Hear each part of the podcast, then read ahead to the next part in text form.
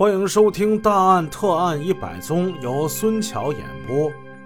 上回故事我们说到，徐宝昌研究姚乙写的这封信，其中有一句说：“东西没了就没了，只要有人就有东西在。”这句话是什么意思呢？在询问了姚姨之后，姚姨是这么说的：“姚姨说，胡丹对我说过，只要有他在，那……”那以后我们就要什么有什么。那现在我都进来了，领着你们把他那些东西也都给也都给收缴过来了。我怕他恨我，所以我就这么说了。稍停之后，他又说：“我知道他那些东西都不是好来的，那肯定是是是偷来的。”徐宝昌问姚姨：“你这样做是什么性质呢？你清楚吗？”了解吗？哼，我错了。姚姨说着说着流下了眼泪，想想他在给胡丹写的密信中说的那些话，人们很难再相信从他眼中流出那些泪水是在表明着悔悟。专案组拘留了胡云，但对她的丈夫傅全林却没有触动，只做了正面教育。要求他协助公安机关工作，专案组执行正确的办案原则，不搞株连。到目前为止，尚未掌握傅全林和胡丹犯罪团伙有牵连的证据。然而，穆耀水在长春落网，却揭穿了傅全林正人君子的假面具。根据穆耀水的交代，这傅全林他也是犯罪团伙的成员之一，曾多次在抚顺参与作案。平心而论，是胡丹把他这姐夫给拖下水的。一九九五年十月，胡丹和姚姨住在姐姐家。一天上午，傅全林和胡丹到市内闲逛。在路上，这俩人就聊起来了。傅全林叹了口气：“哎呀，现在这这干啥都需要钱，可是现在生意真不好做呀，钱紧呐。”胡丹一听，心里一动：“姐夫，那就跟我干吧，保证你有钱。”傅全林不傻，他明白这所谓干干干点什么，他明白。心照不宣的就点了点头。当然，傅全林这话其实也是故意说给胡丹听的。他就见这胡丹吧，哎呀，跟这夏一虎这几个人啊，一出去拎着个工具包出去了。哎，功夫不大，一回来大包小裹的往回家拿呀。平时花钱真冲如流水一般。明明知道这些东西、这些钱都不是正道得来的，但是他也未免眼红啊。时间一长，他经不住诱惑，也动心了。现在听胡丹拉他入伙，他也决心试试身手。这天，胡丹又把夏一虎给找来了。夏一虎拎了一工具包，他跟胡丹各穿一支钢珠枪。胡丹交给傅全林一把锁刀，朝他递了个眼色。傅全林会意，顺着他们一起登上了公共汽车。他们在河北桥下车之后，步行到石化职工住宅楼，见这楼上没有人，上楼直奔五楼右边一家。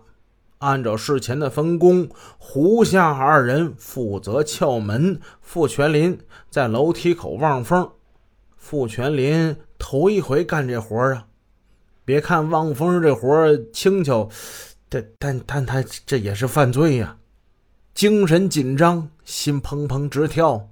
偏偏正这个时候，对面那家门开了，走出来一个五十来岁的小老头。傅全林马上去通报，胡夏二人扔下工具，掏出手枪，把小老头就给逼进了屋里。傅全林也跟着进去了。胡丹向这小老头威胁：“我告诉你啊，别出声，别出声，听见没？你要敢喊，我就敢打死你。谁都怕死，何况是面对好几个穷凶极恶的歹徒呢？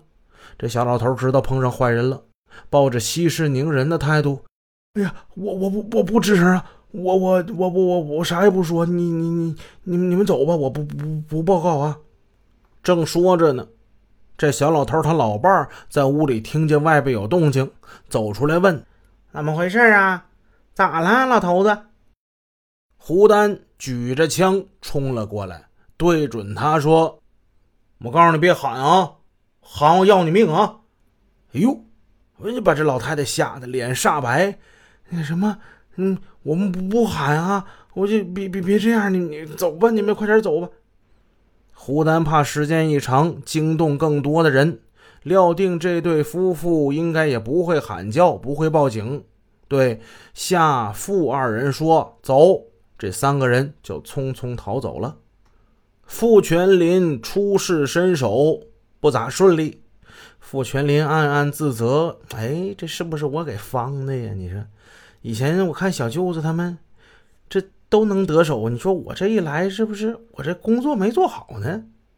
傅全林以为小舅子就得就此罢手了，哪知道胡丹不甘心，哪能空手回去呀？正所谓贼不走空啊！此处不行，再换一处。他们仨打车来到了百货大楼，然后瞄准了一栋红砖居民楼，撬开了二单元四楼右边的一家房间。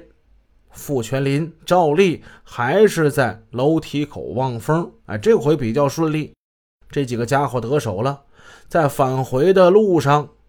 夏一虎从兜里掏出来两千块钱，这就是他们今天偷来的赃款。胡丹当即慷慨地拿出七百块，把这钱就塞给傅全林了。傅全林喜出望外：“我我这什么也没干呢，我这我我就望望风，我就就七百呀！”哎呦，给这傅全林乐的屁颠儿屁颠儿的。再干这么几回，我。我这不就，我这不就富起来了吗？我就，当天夜里，傅全林把跟着胡丹出去干活的事儿跟他老婆胡云就给说了，然后美滋滋的掏出那七百块钱炫耀。胡云一愣，翻了一下眼睛，只问了一句话：“咋的？你不怕呀？”说完之后，就把这七百块钱给接过去了。塞进了自己的钱包，同时拿出来五十块，算是给丈夫的奖励。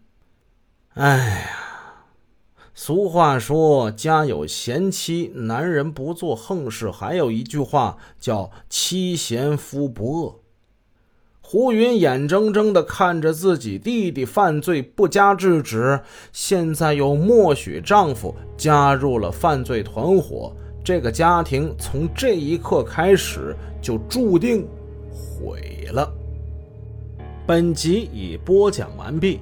如果您喜欢孙桥的作品，欢迎多多点赞评论，这样能帮助我们的专辑让更多朋友听到。感谢您的支持。